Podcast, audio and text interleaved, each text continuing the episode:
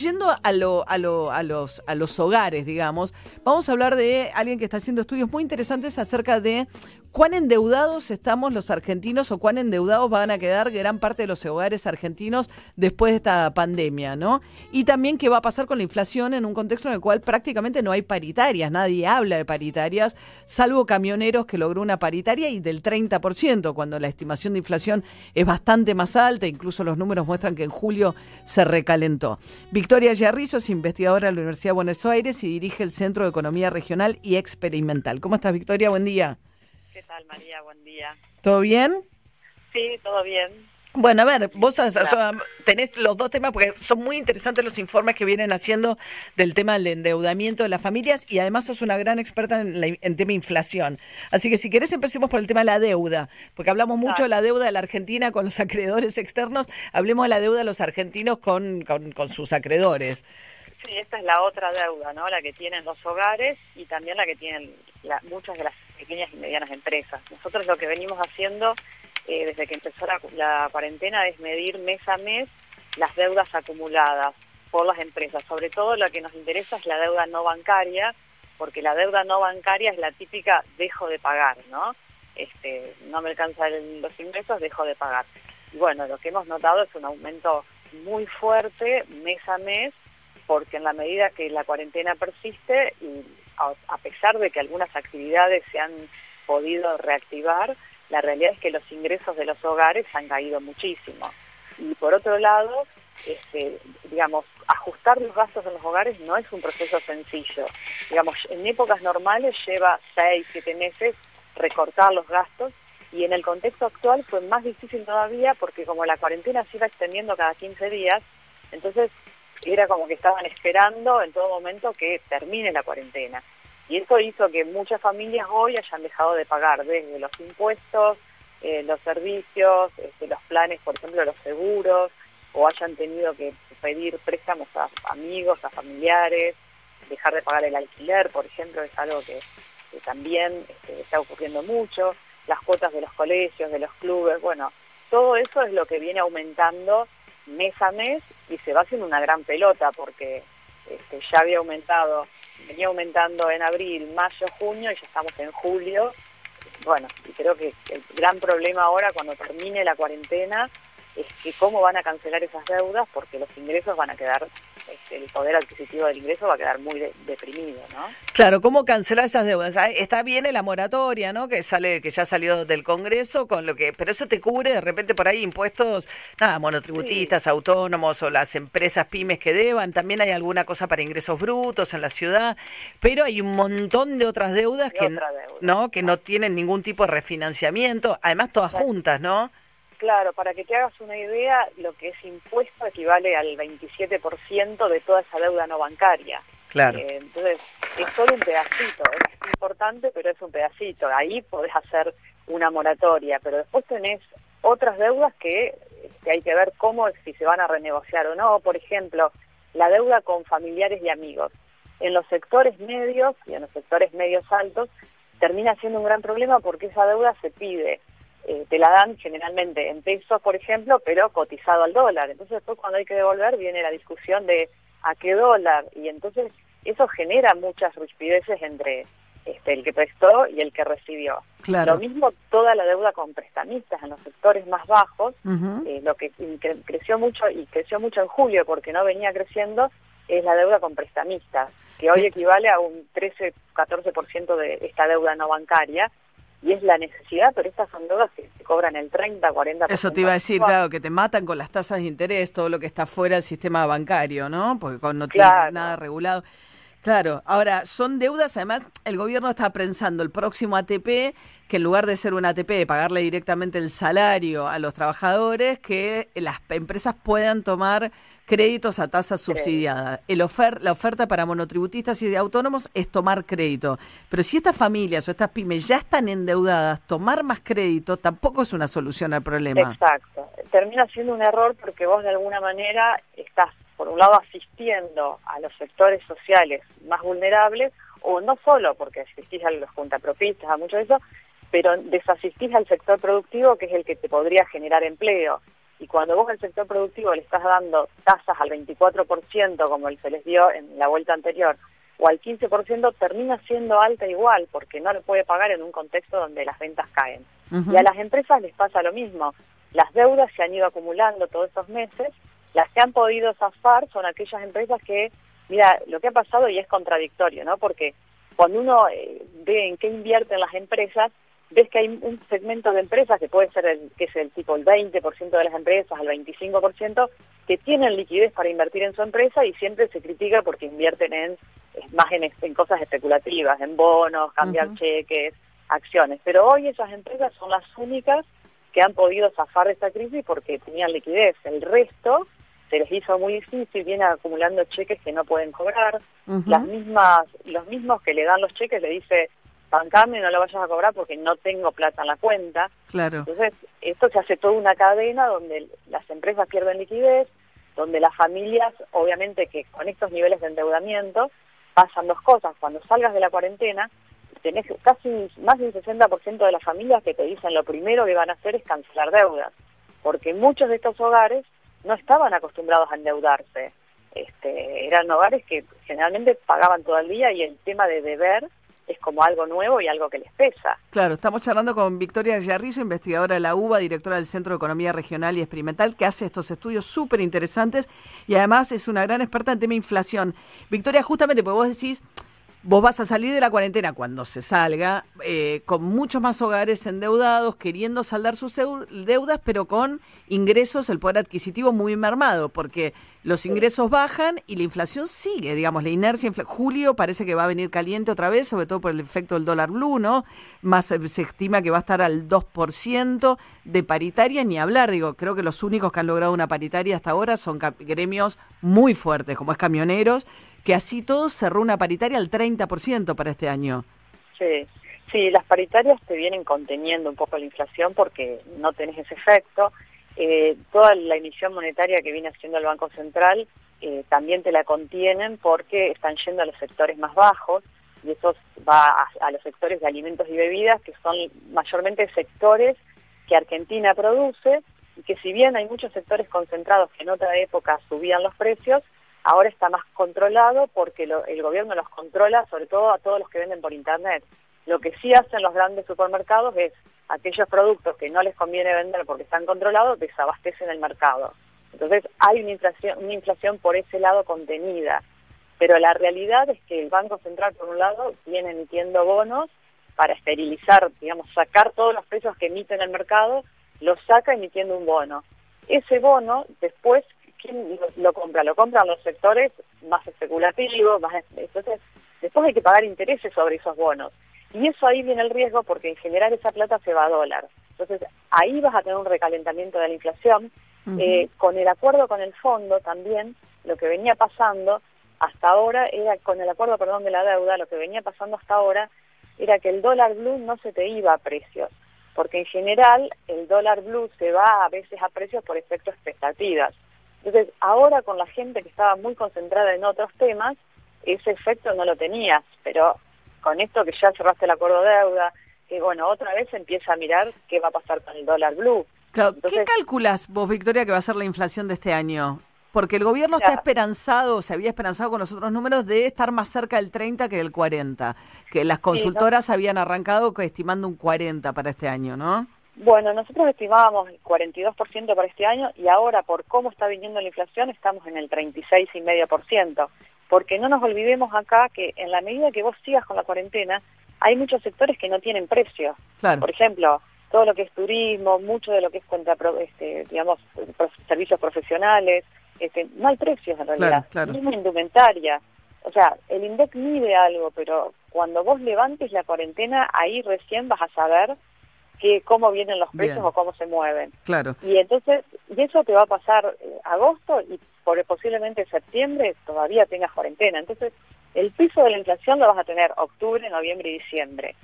Y aún y aún ahí contenidos por las paritarias también. Sí, que están, sí, con la paritaria pisada, por la no paritaria, digamos, no por la paritaria, sino porque no hay paritaria, entonces eso...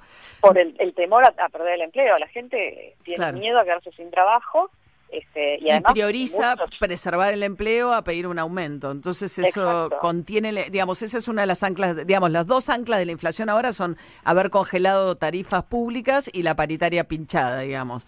Tal Este, cual. Bien. Incluso hay, hay algunos, eh, algunos empleados que aceptan rebajas de sueldo hoy. O sea, yo este año no me preocuparía por la inflación, posiblemente la tengas en el 35 o 36%, no creo que en el 30%, pero sí me preocuparía por la inflación del año que viene. Este, no nos olvidemos que este año vamos a tener mucha emisión de dinero. Claro. Este, el Banco Central el Banco Central subió las tasas de plazo fijo para evitar que digamos que esa plata se vaya a dólares. Toda dólar para que no presione al blue, claro. Todo es una frazada bastante corta. Victoria Giarrizo, Todos muy desarmadas. todo muy desarmado. Tocás, es todo tan precario que tocas en un lugar y se te desarma otra cosa. Victoria, investigadora de la UBA, directora del Centro de Economía Regional y Experimentar. Vean, los estudios son muy interesantes, sobre todo los últimos que hicieron acerca de qué está pasando con las deudas que van acumulando los hogares. Gracias, Victoria. Te mando un beso. Gracias a ustedes. Hasta luego. 8 y 47 de esta mañana de viernes, lluviosa, enseguida se viene Nardalepes y este es un momento que yo esta semana tengo motivos para temer, les quiero decir. ¿Qué pasó? ¿Qué pasó, María? Claro, ¿Qué ustedes hiciste, María? aprovechan muchos momentos del programa para burlarse de esta humilde conductora que ustedes eh, toman eh, a, a broma muchas veces. Yo no sé si eso va a estar incluido en el resumen semanal de parece. Flora, pero conociendo No, no. los bueyes con los que aro, eh, me temo que eh, Flora lo haya incluido en su semanal. Recordemos, Sí. ¿Qué, qué? recordemos María, ¿Qué? que no nos reímos de vos, sino con vos. ¿eh? Ah, sí. Nos reímos de vos, No me di pero cuenta. con vos. Vamos con el resumen de las noticias, las tres noticias que más me impactaron esta semana. Sí. La primera es Luis Juez y su capacidad de multitasking. Viste que Luis Juez está ahí sentado eh, en la sesión, pero a su vez puede charlar con todo tipo de medios. Yo creo que Luis Juez es muy útil para mandarlo a, mientras está sesionando, a que juegue a la quiniela, que pase el lampazo en el living. Incluso si sos su pareja, le podés pedir un rapidito. No, Creo que Luis Juez es esa clase de gente que puede hacer de todo a la vez. Segunda noticia que me impactó esta semana, consta de cinco partes, María, es cinco mocos de Viviana Canosa. ¿Cómo Canosa que no se está haciendo... Canosa no es famosa por su talento, sino por sus mocos. Te numero los cinco. Primero, criticó Esbaraglia a Tomás Fonsi por el video de concientización sobre los contagios. Y los llamó mensajeros del miedo. Y vos Mensajeros eso, del miedo. para vos eso está mal porque lo defendés a Baraglia. Claro. Bueno, eso va al margen. Eh, en otro momento lo hablamos. Es verdad. Después, publicó una foto de Casa Rosada con un granadero abrazado a otra persona sin barbijos, acusándola de actual, y es una foto de 2013. Tercer moco. Sí, además sugería, perdóname, porque como era alguien disfrazado medio cosplay, sugería, parecía sugerir la idea de que era Estanislao eh, eh, Fernández, el hijo del presidente. Exactamente. Dice. Personificando una de sus eh, cosplay. Entonces parecía que era fue- que violaba la cuarentena, que estaba abrazada, le dijeron, no, de ninguna manera no era, y eso quedó reaclarado, que no era Dizzy. Sí, siga. Quedó aclarado. Sí, tercer moco se fue sin barbijo a la estación del tren Sarmiento a hablar con el pollo sobrero. Y después, uff, aparecieron casos de coronavirus en el tren Sarmiento. No, Flora, no diga No, eso. no, no estoy, dici- no estoy diciendo que haya sido ella. Lo que Ah, estoy diciendo es que cometió una responsabilidad y pum, pasó eso. No sé, lo dejo a tu criterio. Cuarto enojo, se enojó con su imitadora Luana Pascual y le, y le quiere hacer acciones legales una, a una chica No. que le imita en Instagram. Y quinto, que no lo vamos a hablar porque lo hablamos todo el programa, se bebió el dióxido de cloro y se mandó un fondo blanco. Así que la cinco al hilo, Viviana Canosa, fuiste noticia no por tu talento, sino por tus mocos. Y vamos con la, eh, bueno María, sí, ahora venís vos. Mm, La- mm. Ahora venís vos también, quis- pero vos sí sos famosa por tu talento y por tus mocos. Viviana no, Viviana por sus mocos. ¿Cómo, cómo, cómo? Vos por tu talento. Bueno, María, eh, Yo sabemos creer, me estás poniendo a la par de Viviana Canosa. Inmediatamente no, No, te diste cuenta. Punto no, aparte. no. Sos viene- famosa por tu talento. Está bien, está bien, está bien, yo te dejo, yo te dejo. Vos sos libre. Acá somos libres, Flora. Salvo para tomar ese Barra aparato. moco. sos- La otra sos es moco. Perfecto. Listo. No, bueno. Y ahora, Ahora me meten Vamos, con Viviana Canosa. Dale, no, soy yo, soy yo, soy perfecto. yo. Que puedo, puedo dar fe, laburé años al lado de ella. El horror. Y vamos ahora a María O'Donnell. Me hago cargo. María Florencia Alcorta, laburé Canal 9. Dale. Vamos, vamos, vamos. María O'Donnell. Eh, ¿Cómo decirlo? María O'Donnell es políglota. A ver, Ah, Vamos a pasar por Beirut. eh. Eh, allí reside Noemí Made, es argentina. Cuéntanos que, que, que- cómo está Beirut Cuéntanos. ahora. Cuéntanos, cuéntanos, cuéntanos. Me bajé de la casa de papel. ¿qué Cuéntanos. Que digas buen rap, eh. Cuéntanos. Decímelo, decímelo en español, María. Me he bajado. Salió andaluz. Salió andaluz. Me he bajado. Me he bajado. Vamos a España. José María, tantas gracias por atendernos. Me imagino que estáis sacudidos con esta novedad. Que estáis, que estáis, que estáis, que estáis. Bueno, como ven, María O'Donnell tiene esa capacidad de adaptación de el lenguaje neutro y es castellano castizo, según con quien tenga enfrente. Claro, no, va pone, por ejemplo, que traduzco a Lebrón. No, o sea, cuando lo hago No, eso no bien, cuenta, con no, eso no, no cuenta, cuenta. ¿no? O sea, eso no. No cuenta, no. No. No, Para porque mí- eso se trataría de una virtud. Nosotros estamos hablando de este defectivo. Claro. No, lo tenés que, lo tenés que traducir, pero en neutro la próxima, María. Claro. Practicalo, Exacto. practicalo. ¿Y que, y que hemos detectado que tenés una escuela, María, una escuela para aprender a hablar acentos, la hemos descubierto y aquí está el spot. A ver. ¿Estás por mudarte a otro país y querés aprender rápidamente su acento? Instituto María O'Donnell tiene la solución. Con el método María O'Donnell podrás dominar los tonos y modismos de todos los idiomas del mundo. Escuchemos testimonios. Hola, soy Jimena de Barracas y me estoy por ir a vivir un tiempo a Chile y gracias al método María he aprendido el acento chileno, ¿cachai? Ya vos, gracias María, que te vaya bien, que estés bien, pásalo súper, chao, chao. Hola, soy Nacho, de Avellaneda. Me acaba de salir un trabajo en Barcelona y gracias al método de María O'Donnell ya he aprendido el acento. Moltes gràcies, María. Visca Catalunya. Fins aviat. Yo soy Majo, de Santa Roda, La Pampa, y me estoy por mudar a Uruguay. Y con el método de María ya aprendí como ellos, lo recomiendo muchísimo. Oh, está divino, vamos arriba a celeste, Uruguay nomás. Instituto María O'Donnell. Todos los acentos al alcance de tu mano. Impresionante, María, personas. Además de Ana Arambur tenemos Frío. el instituto, vamos. Hermoso. Me gustó mucho Majo de la última que aprendió uruguayo. Majo, sí, Rápido qué aprendió. rápido que aprendió Majo el uruguayo. Como si fuera uruguaya de toda la vida. Mirá lo que te digo a vos. Sí. Bueno, nos divertimos con muy poco. ¿Qué quieren que les digamos? Este, ¿no? Con las. Bien, Flora, eh, te agradezco, ¿eh? Po- No, María, agra agradecémelo en algún acento. Agradecémelo con algún acento. Gracias, Flora. Te has pasado. ¿De dónde es eso? ¿Te has pasado? ¿No se usa? Sí, sí, es una pasada en español, es Te una pasado, pasada. Flora, te has pasado. Bueno, ¿cómo, cómo viene el fin de semana? María queda por delante un viernes con lluvias intermitentes, menos inestable la tarde y la noche, un probable cese ya de las lluvias cerrando el día. El mercurio prácticamente no se mueve, máxima 13 grados en un día donde no sale el sol. Tampoco Febo asoma el fin de semana, sábado nublado, la mínima 11 grados, la máxima 17, no hay previsión de lluvias. El domingo también nublado de punta a punta, la mínima 14, la máxima 21, un fin de semana que si bien va a tener mucho nubarrón, puede tener algún goteo, pero no hay previsión de precipitaciones continuas, no hay viento fuerte ni frío intenso para el fin de semana.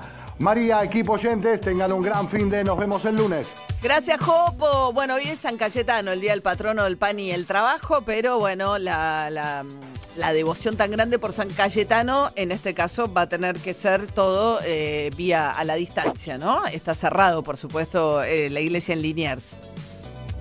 Sí, www.sancayetano.org.ar, ahí pueden mandar sus intenciones y va a haber misa todo el día, así que si quieren seguirlas, pueden hacerlo en el Facebook de Santuario San Cayetano Liniers. Bueno, Pinci, estamos desayunando, aunque usted no lo crea porque está lejos, pero yo estoy desayunando. Sí, sí, estoy desesperado, estoy desesperado porque el desayuno los viernes en, ar- en tiempo de café son espectaculares. Arroba tiempo de café en Instagram, están en Superí y Virrey Avilés, a metritos de El Cano, Metritos. eh, con los mejores brunch. ¿Cómo? No, no, nada. Ah, no, no. Los mejores brunch y desayunos. Yo voy a terminar el programa acá, hacemos la transición, la charla con los perros y me voy a, a tomar el desayuno ahí a tiempo de café. Están espectaculares, así que disfrútenlo. Ah, bien, a metritos. Después me cargan a mí sola. metritos. Bueno, Narda, ah, nos queda la columna de Narda Lepes todavía. Narda, buen día, ¿cómo andas? ¿Qué tal? Buen día, ¿cómo les va? Bien, ¿sos de la que viaja por ahí, se te pega el acento en alguna circunstancia o de ninguna manera? Eh, no, no se me pega el acento, pero eh, de, de vez en cuando puede ser que se me mezclen los idiomas, pero no más que eso. Tipo, quiero hablar en francés y hablo en portugués con él. Eso me Qué pasa. top, qué top. top, Eh, top, te, eh. te superó María, ¿eh? Ah, sí, no sabes superó, lo María. fino que queda en Francia. lo fino que queda cuando te querés hacer entender y estás hablando en otro idioma y vos crees que estás hablando en ese. No, no, no. ¿No? Bueno, Narda, No, vamos, a- vamos a hablar un poco de Me Gusta. Vos sabés que, nada, estoy esperando que si logro hablar con Ginés González García en algún momento, le quiero preguntar para cuándo el etiquetado, ¿viste? Pues estamos, no digo que esté mal, pero muy concentrados. Hay el- rumores, María. ¿Se viene el etiquetado? Hay rumores. ¿En serio? Por ahora como que empiezan a aparecer por ahí, tipo tímidamente empieza a aparecer algo. Hay rumores. Igual, el etiquetado, querés te digo lo que para mí va Sí. a pasar. Etiquetado que es las advertencias de los productos que son alto en grasas o alto en azúcares que existen en casi Ese todos los países del mundo, menos en Argentina. Mira, los países del mundo tienen distintos métodos. El que yo creo que vamos a tener acá es el que tienen los países vecinos, que es el que tiene, el que usó Perú, Chile, México, que no es el semáforo, sino es el de los hexágonos negros. que es el que te dice eh, tiene mucho sodio, grasa y tiene mucho azúcar. Para mí, ese es el único que va a pasar acá. ¿Por qué? Porque es el que te permite un reformulado del producto después. Entonces vos podés agarrar un producto que empiece con negro o que ya cuando empiezan ya lo empiezan a bajar para que después lo mismo con un poquito menos de, ponele, en vez de azúcar le ponen edulcorante, pero todo el resto de las porquerías sigue ahí. Ese es el que yo creo que va a pasar acá. Que igual, antes que nada, vamos con ese. ¿eh? Re, todas las encuestas no muestran que, la, que, que ha mejorado la calidad de la alimentación en los países en los que se puso en, en marcha ese, ese sistema. Mejora, pero también tiene algo que lo que me parece a mí es que eso hay que acompañarlo con una comunicación grande de qué es lo que tenés que comer. que no es solamente regirte por ese etiquetado, que eso fue lo que pasó en otros lugares, que te terminás rigiendo solo por ese etiquetado y en un momento te dice tipo, che, el aceite de oliva me queda en negro, ¿qué onda? Claro, claro. Porque es pura grasa. Entonces, hay una cosa que llaman las NOVA brasileñas, las NOVA, que son unas, unas normas, unas guías alimentarias, las nuestras son puro texto, ¿no? Como, y no, para mí están bien, pero no son tan claras. Las NOVA hacen una clasificación distinta, para mí es la más clara, tipo, no terminaste la primaria, las lees y entendés qué es lo que tenés que comer más y qué tenés que comer menos. Entonces lo que hacen es una distinción en el aceite de oliva, la manteca, el azúcar, eh, el- la, la harina, todo eso son ingredientes culinarios y los saca de ese, De ese etiquetado, digamos, para que. de para ese que se etiquetado, lo que es Claro. algo con lo que vos vas a cocinar, que no te vas Claro. a comer eso directamente. Y no te lo vas a. Entonces, Claro. Claro, entonces después lo que hace es te los clasifica en tres grupos. Un ingrediente que no tiene nada, natural, tipo un tomate. Después te clasifica un ingrediente procesado, que puede ser un tomate que tiene sal, que tiene, no sé, ácido cítrico, que tiene un poquito de azúcar, que tiene cebolla, que tiene calor y que tiene aceite, ponele, ¿no? Entonces ahí tenés una salsa. Y después tenés el ultra procesado, que es el, aquel producto que tiene tomate, pero también tiene almidón, y también tiene gusto a cebolla, pero no cebolla, y tiene gusto a ajo, pero no ajo, y tiene gusto a aceite de oliva, pero tiene una grasa chota, y tiene, eh, tiene algo dulce que no es azúcar, que es jarabe de maíz, y ahí te van cambiando un ingrediente por otro para hacerlo cada vez más barato, más barato, más barato, eh, con un paquete muy bonito, pero eh, vos crees que lo que estás comiendo, y eso lo, ese es el que es fácil de reformular, porque vos no le podés bajar el aceite o no le podés bajar la sal a una anchoa, ¿entendés? Claro, claro. la claro. anchoa siempre va a tener